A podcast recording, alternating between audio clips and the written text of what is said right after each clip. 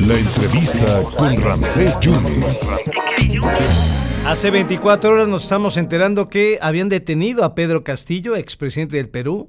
Lo trasladaron al mismo penal que Alberto Fujimori. Desde hace 30 años ha habido este tipo de golpes de Estado, por lo menos en 30 años y en 22 años, pues han ido 11, 11 presidentes del Perú han sido destituidos y han sido encarcelados. Y si alguien conoce perfectamente bien el tema, ha platicado con alguno de los expresidentes, como ha platicado con 1.500 personajes de la vida política mundial, entre premios Nobel y mandatarios y expresidentes, es la internacionalista, la maestra Rina Musali Galante, que está en la línea telefónica, que usted también la puede ver en el canal del Congreso y además colabora para CNN Expansión.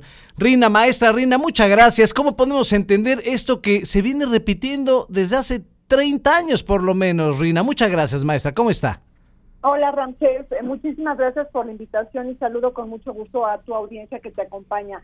Pues mira, impresionante, realmente un escenario político completamente agitado en Perú, es una constante histórica, es un país que por lo general tiene un Congreso eh, poderoso frente a una presidencia estructuralmente muy débil y lo hemos visto en diferentes momentos de la historia. Lo que es impresionante es que en menos de 24 horas, prácticamente en dos horas, suceden una serie de cosas. Pedro Castillo, el presidente, disuelve el Congreso, decreta el estado de excepción, llama a una nueva elección legislativa y además también renuncia la mitad de su gabinete. Entonces, imagínate el escenario tan caótico, la policía lo arresta este mismo día por quebranta el orden constitucional y en esos mismos momentos el Congreso pues vota una tercera moción de vacancia, es decir, el Congreso lo expulsa y bueno, eh, finalmente es puesto por una incapacidad moral. Entonces, efectivamente, eh, eh, en menos de, de estas horas, pues Dina Boluarte es una eh, ella es una integrante del partido de Castillo de Perú Libre, bueno que además hay que decir que el presidente tenía pues muchísimos encontronazos con su partido. Eh, Dina Boluarte, pues miembro de este partido, pues toma la, la presidencia en Perú. Entonces imagínate todo esto en tan pocas horas, realmente fue, una, fueron, fue un escenario de una máxima tensión política. Todo esto nos recuerda el, el autogolpe de Fujimori en 1992, porque es la segunda vez en tres años que un presidente cierra el Congreso. Martín Vizcarra también lo hizo, pero no lo removieron. Y además, esto nos lleva también al antecedente de una crisis política mayúscula en Perú que ya tiene una antesala. Es decir, tenemos como una crónica de muerte anunciada. Acuérdense que en, en, en una semana en el 2020 los presidentes Martín Vizcarra, Manuel Merino y Francisco Sagasti fueron tres presidentes en una semana en Perú en el año 2020. Entonces, efectivamente, eh, yo te diría que todo esto viene también, hay que entender la elección del 2021, o sea, cuando llega Castillo al poder, habría que entender en qué contexto llega, porque efectivamente, pues le gana a Keiko Fujimori por 44 mil votos o una diferencia del 0.25% de, de, de, de, ello. Entonces, efectivamente, llega en un contexto completamente polarizado y un país, pues, partido en dos.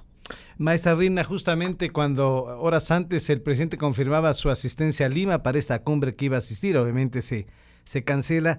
Eh, ¿Cómo ha visto usted, maestra Rina, los, el tweet o los twitters que, que mandó el presidente apoyando a Pedro Castillo y, y antes a la vicepresidenta argentina que también ya la detuvieron? Bueno, eh, hay que hay que pensar, eh, esto tiene mucho que ver con la cumbre de la Alianza del Pacífico que iba a tener lugar en México, pero que el próximo presidente a recibirla o la próxima presidencia pro tempore iba a pasar la estafeta de México a Perú. Entonces, primero se iba a realizar a finales de noviembre esta cumbre de la Alianza del Pacífico, que siempre es muy importante. Ahí tenemos pues todos los países que están relacionados con México, con Perú, con Colombia y con Chile además de que hay algunos otros países que son observadores importantes. Entonces iba a realizar esto y no se dio porque efectivamente el Congreso eh, en Perú no lo dejó salir a Pedro Castillo para visitar nuestro país. Entonces, eh, lo que señaló la Cancillería y una y otra vez es que no se le podía dar la estafeta al a la nueva presidencia si no estaba el presidente. Por lo tanto, se aplazó al 14 de diciembre y bueno, ya conocemos lo que realmente este, sucedió. Efectivamente, pues hemos visto que el presidente y algunos miembros de Morena pues han enmarcado eh, la, coyuntura política en Perú relacionada con los ataques, ¿no? De la derecha conservadora en contra de, pues, el hostigado, ¿no? Eh, eh, Pedro Castillo, este este profesor rural, pues que de alguna manera llega a Perú a gobernar de julio del 2021 hasta pues la, primera semana de diciembre. Entonces, efectivamente hemos visto eh, reacciones en México así. Importante comentar que se dice que eh, después de, toda esta crisis política sale eh, el presidente Pedro Castillo y bueno, muchos no sabían si se dirigía o no a la embajada de, México en Perú. Se dice que lo detuvieron muy cerca de nuestra embajada mexicana y bueno, pues ahí sabemos cuál es la tradición de la política exterior de dotar de asilo político a ciertas personalidades. Entonces, bueno, realmente eh, habría también que, que, contrastar con diferentes reacciones en el mundo, ¿no? Porque tienes a los gobiernos de Estados Unidos, de España, que pues saludan el relevo de Perú, piden la reconciliación, pero condenan el quebranto del orden constitucional, es decir, ahí no son eh, condescendientes, simplemente eh, respaldan eh, la, la calidad de la democracia, es decir, la existencia de la democracia y el imperio del derecho, frente a otros gobiernos, ¿no? Que de alguna manera, pues, eh, toman partido sobre lo que sucedió ayer. Chile y Colombia también muy sugerente, pues se manifestaron por respetar la democracia y el Estado de Derecho y condenan todo tipo de atentado en contra de la democracia. Y es que eso hay que entenderlo muy bien, Ramsés, porque eh, el, objetivo es, dentro del juego democrático, dirimemos nuestras diferencias, pero dentro de un marco, ¿no? Es decir, necesitamos intercambiar puntos de vista. Bienvenido el conflicto, porque en las democracias son bienvenidos los conflictos.